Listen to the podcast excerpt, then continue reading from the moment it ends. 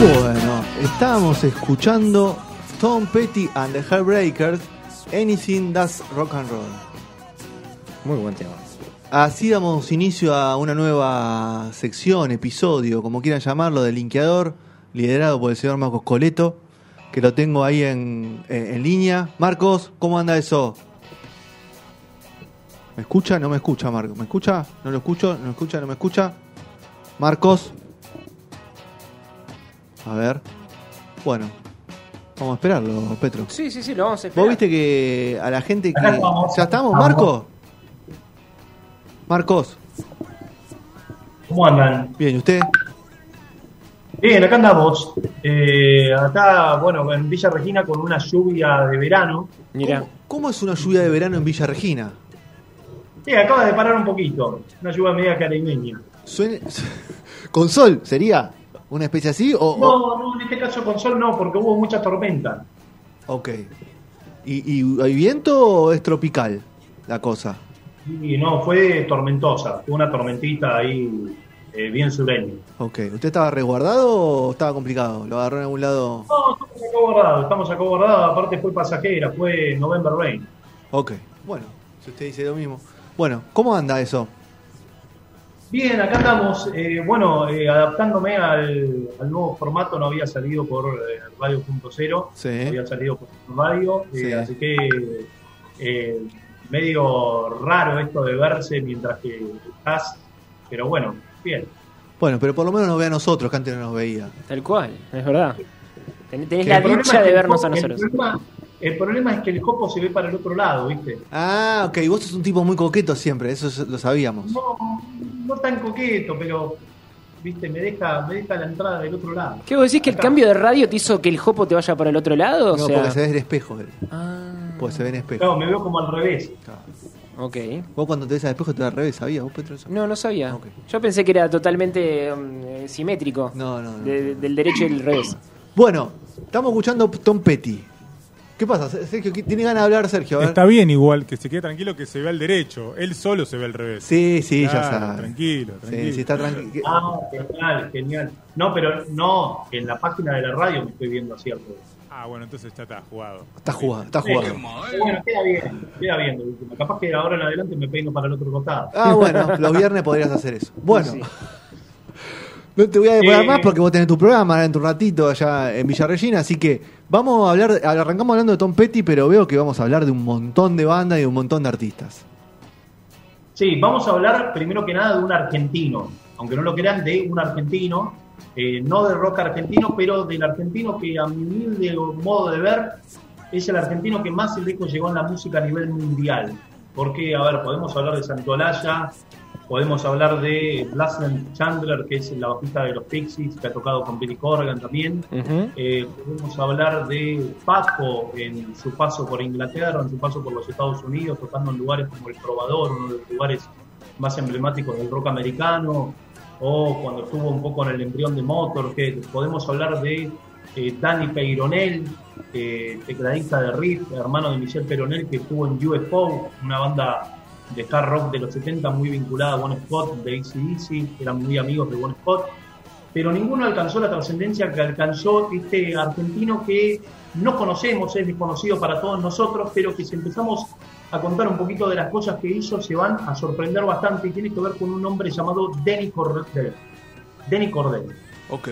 que eh, nació el 1 de agosto de 1943, viene del seno de una familia eh, de clase media alta, eh, una educación eh, muy vinculada a la escuela británica por su padre que tenía eh, raíces británicas, hasta que en un momento, en el año 1955, él siendo muy chiquito, 12 años, con su familia decide eh, emigrar de la Argentina, decide irse de la Argentina y por un, una razón muy puntual que tiene que ver con uno de los hechos más impactantes e importantes de los últimos 60 años de la historia argentina, que es eh, lo que fue para muchos la revolución fusiladora o para otros la revolución libertadora, que eh, tiene que ver con ese 16 de junio de 1955, en el cual eh, Juan Domingo Perón, después de nueve años de presidencia, decide hacer una especie de homenaje de sus nueve años de presidencia, celebrarlos de alguna manera, bueno, haciendo un espectáculo eh, de aviones, una especie de espectáculos con 30 unidades, donde iban a tirar claveles, gladiolos. El problema fue que eh, por la oposición, en vez de tirar claveles y gladiolos, a las 12 y 40 del mediodía empezaron a tirar bueno, explosivos, se sabe lo que pasa con todo esto, van a Plaza de Mayo, a la Casa Rosada, lugares del sindicalismo, y ahí eh, Juan Domingo Perón se refugia en su Ministerio de Guerra y las Fuerzas Armadas vinculadas a la Marina deciden empezar un golpe de Estado tres meses después. Así que es por eso que la familia de Lenny Cordel, eh, viendo una Argentina totalmente blanco y negro, deciden emigrar, deciden refugiarse a Brasil, que más allá de ser un lugar que no estaba eh, tan lejos, digamos, te ofrecía una vida un poquito más colorida, una vida un poquito más optimista frente a una Argentina que era blanco y negro total. Están un tiempo en Brasil y eh, se van para el Reino Unido, más puntualmente en Londres. Ahí lo agarra Denny Cordell ya medio adolescente, ya eh, contemporáneo al, primer rock and roll de los 50, fines del primer rock and roll de los 50, esa muerte prematura que tiene, donde mueren algunos, donde uno tiene eh, bueno, problemas eh, en ley, y empieza el soul, la época del soul lavado del Mountain, del Mercy Beat. Bueno, él empieza con una vida muy hippie, la familia andaba económicamente muy bien y gracias al sostén de la familia, él se va a vivir como hippie a la cripta de una iglesia. Como hippie a una cripta de una iglesia. Se va a vivir a la cripta de una iglesia muy hippie, se mete de lleno en las drogas, drogas muy fuertes. Se mete lleno en las drogas, muy bueno. Se zambulle. Hippie, se va a vivir a una iglesia y se zambulle en las drogas. Es como demasiado de fuera de este mundo. Bingo, grito. Sí, sí, sí, totalmente. 17 años. Claro, 17 años. Ah, okay. 17 años, hasta que en un momento, bueno, su amor por la música, su amor por el jazz, por el RB, el RB británico de los Stones, de los Kings, eh, de los Animals, eh, las bandas de corbatita, la invasión británica, en aquel momento los Beatles haciendo las primeras armas, eh, lo salva. Y él se pone a trabajar en una compañía que era subsidiaria de una subsidiaria de una subsidiaria del sello de K, el sello que toma los Rolling Stones en el año 64 y que eh, rebotó, es famoso por haber rebotado a los Beatles, por ejemplo.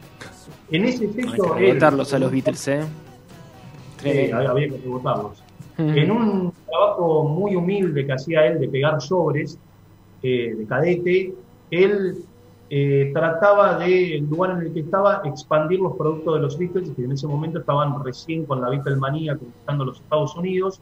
Obviamente no lo logra porque era muy humilde el trabajo en el que estaba, pero eh, era un pibe muy alerta, con el ojo clínico muy grande, era muy vivo, y eh, le llega una canción a sus oídos que tenía que ver con un cantautor llamado Vincent Vance, que era un hit del under, del underground, llamado Don't Now, y con total atrevimiento le ofrece hacer la canción, grabar la canción, versionarla a un grupo llamado The Moody Blues, que The Moody Blues venía de un grupo llamado Denny and the Diplomatics. Denny and the Diplomatics eh, estaba liderada por un tal Denny Lane, no Penny Lane, sino Denny Lane, que es el tipo que después va a ser mano derecha de Paul McCartney en los Wings, en los 70, ese tipo muy parecido a Lane. Bueno, Denny and the Diplomatics había teloneado a los Beatles en el 65, 64, en muchas giras, ahí es donde lo conoce Denny Lenny a McCartney, y una vez que se separa se desprenden dos bandas, The Moody Blues y The Moody. The Moody Blues, el responsable de haber hecho firmar un contrato por primera vez con una discográfica de Moody Blues y de producir el primer sencillo, es este argentino que eh, no se equivoca, con la versión de Come Now eh, se convierte en el primer número uno y el único número uno en la historia de The Moody Blues. Con eso Denny Cordell gana 36 mil libras esterlinas, que era mucho dinero. Mucho en dinero. Momento. Una bocha. Ahora también, ¿eh? más que nunca, me pareció. Todavía también. Todavía también. Y firman un contrato con The Moody Blues que The Moody Blues era una banda muy inocente, muy chicos, no leyeron la letra chiquita del contrato y hicieron que se quedara con todo el crédito Denny Cordell, que también era bastante vivo. Le robó todos los derechos, ¿no? Sí, algo así. Entonces, en ese momento, Denny Cordell haciendo un poquito más porque se vuelve manager de gira de una de las figuras más autodestructivas del jazz, que es Chet Baker, el trompetista Chet, Baker. Se vuelve manager de gira de él, se vuelve un poquito más canchero en la industria de la música y eh, en, ese momento conoce a Chris Blackwell. Chris Blackwell es el. ¿Quién es Chris Blackwell? Chris Blackwell Sun Records, el tipo que le abre las puertas a Bob Marley en 1973, para ficharlo con su sello inglés para que haga eh, Catch Fire, dueño, por ejemplo, de los Sounds Studios, donde Queen ha grabado We Are the Champion, donde el dueño de los Compass Point Studios, donde se grabó Fucking Black de ACDC, Emotion Rhapsody de los Stones, Communique de The Rey Azúcar de los Cadillacs. Chris Blackwell es un- un- una persona que nace en Inglaterra, eh, pero tiene raíces jamaiquinas, así que a los 13 años se va a vivir a Jamaica, se va a vivir a Jamaica, eh, y cuando él es mayor de edad, 18 o 21 años, empieza a traer mucho material de la cultura de la música Rastafari a Inglaterra, que en aquel momento le decían Blue Beat. Él hace fuerza para que le digan, está trayendo gente como Minnie Small, Prince Buster, bueno, es el tipo que introduce el rey en Inglaterra y después en el mundo. Y Chris Blackwell le mete en la cabecita a Cordell, le dice, si vos ves que una banda es buena, hacela firmar. Hacela firmar. Es un momento donde él se va volviendo casa, casa talentos y le llega una banda llamada The Mood, eh, que era el. ¿Se acuerdan que recién contamos de Denny en The Diplomatic? Se desprende de Moody Sí. Blues y The Mood, que The Mood es como, si- es como si fuera el embrión de la Electric Light Orchestra. El responsable de haber hecho firmar por primera vez a The Mood es Denny Cordell, este argentino, que eh, los apadrina, les produce el debut, que también va a ser un corte éxito en la psicodelia de los 60.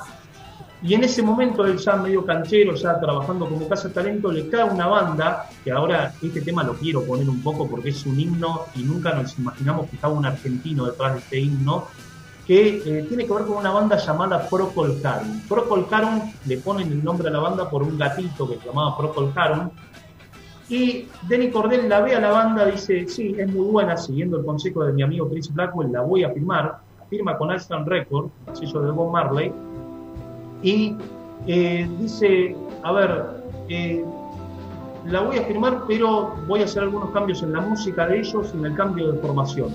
Cuando los tiene, les dice, necesito, necesito que me traigan una canción que tenga peso, que tenga peso. Ellos les llevan una balada inspirada en Bach, eh, y eh, Denny Cordell le dice, podrían empezar con el teclado, que la batería se sume después, y así queda, a ver, Denny Cordell sería el responsable no solo de haber, de haber hecho firmar el primer contrato discográfico de Procol Harum, sino de apadrinarlos y de producirles el debut y el único número uno en la historia, el primer y único número en la historia de Procol Harum, que es este himno llamado With a Little Shade of Face, que es un himno, eso lo produjo y lo hizo Denny Cordell, un argentino. Un tema tremendo.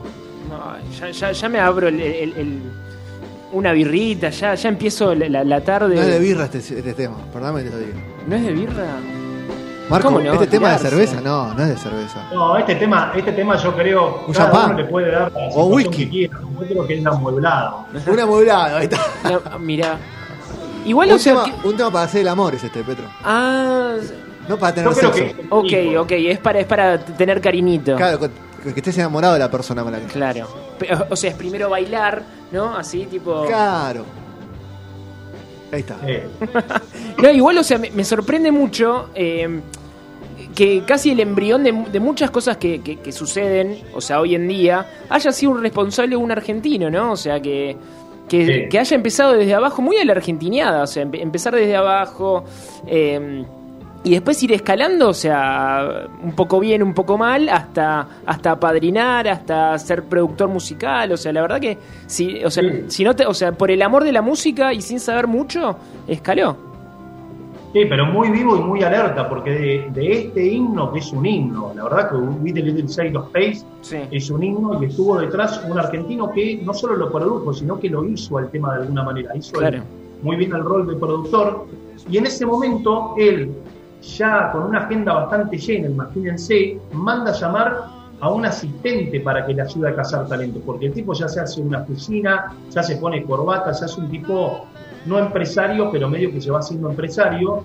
Entonces manda a buscar a un pibe que lo ayude, un pibe de 19 años de la ciudad de Nueva York, que es Tony Visconti. Tony Visconti es el tipo que después entre el 74 y el 80 va a ser la mano derecha de Bowie De Bowie. y va a ser el productor del último disco de Bowie, Black Star. Qué discazo, Eh, por favor. Claro, discazo. Qué Es al discazo. cual es al cual Bowie, eh, Tony Visconti, para que la gente tenga una referencia, que es apadrinado, el tipo, el primer tipo que lo hizo en una consola, Tony Visconti, es un argentino. Y Tony Visconti es el tipo al cual Bowie le dedica, le escribe Airways. Cuando estaban eh, grabando eh, Airways en Berlín, en los Kansas Studios, que eran los estudios que estaban frente al muro de Berlín, Sí. Bowie un día mira por la ventana y lo ve a Tony Visconti que se estaba encontrando con su amante en el muro y se daban besos en el muro. El tipo lo ve como algo heroico a eso, Y, lo ve, qué bueno darse un beso en un lugar como el muro de Berlín. y sale ese himno. Y El triunfo del amor claro, sobre la división. Lo lleva para distintas discográficas, lo, lo apadrina Tony Visconti y le dice, hacé tu laburo, buscamos una banda, traémela, y si vemos que es buena, la hacemos filmar y la hacemos grabar. Y en ese mismo momento él lo manda a hacer ese laburo porque él estaba muy ocupado produciendo el debut.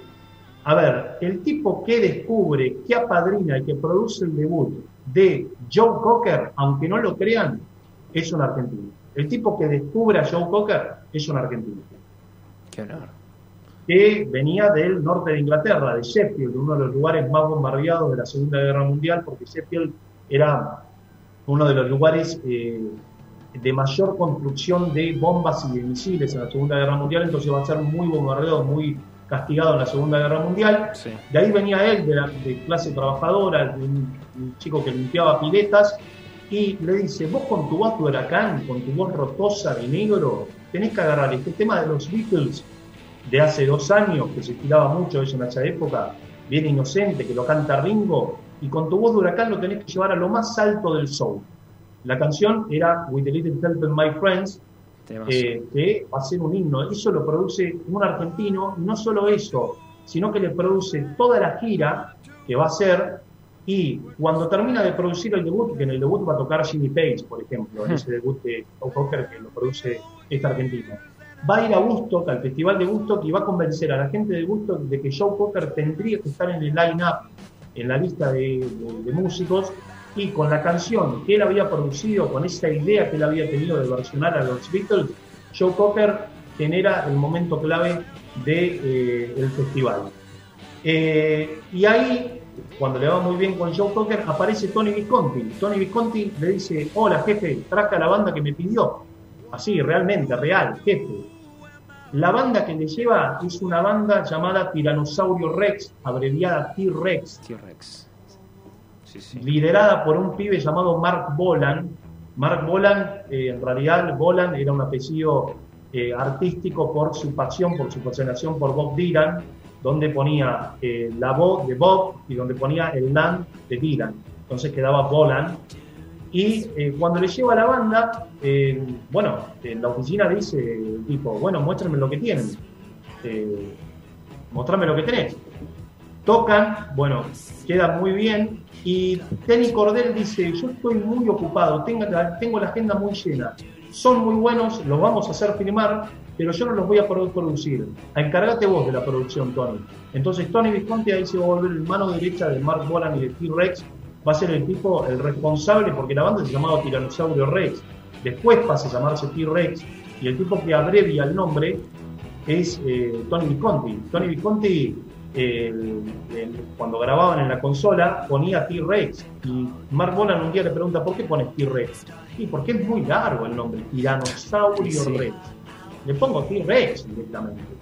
Si no, es muy largo. Entonces, queda T-Rex. Eh, bueno, y detrás de eso, a ver, no lo va a producir, pero el tipo que va a dar el ok para que T-Rex firmara su primer contrato va a ser un argentino. Otro dato más, en 1970 él se cansa de estar en Inglaterra, se va a Estados Unidos, abre un sello discográfico llamado Shelter Records con Leon Russell, con otra leyenda del rock americano. Y ahí Blackwell, el capo de Dyson Records, el tipo que va a agarrar a Bob Marley, pero ¿por qué agarra a Bob Marley? Escuchen este datito. Blackwell, que es el tipo que introduce el rey en Inglaterra y en el mundo, le dice, ¿por qué no te venís a Jamaica? ¿Por qué no te venís a Jamaica? Las casas están baratas, se fuma mucho porro, a vos te gusta el porro, esto es real, así le decía. Eh, hay playa, eh, bueno, eh, hay buena vida, te tendrías que venir a probar a ver cómo es. Denny Cordell no se compra una casa, pero se alquila una casa por cuatro meses y va a descubrir el tercer disco de una banda llamada Bob Marley and the Wailers, llamado Soul Revolution.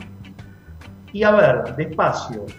Denny Cordell, cuando se va de Jamaica, va a Los Ángeles, lo va a ver a Chris Blackwell, a su amigo, y le dice: Chris, con la discográfica Island, acá en los Estados Unidos, tendríamos que publicar un sencillo de este señor llamado Bob Marley.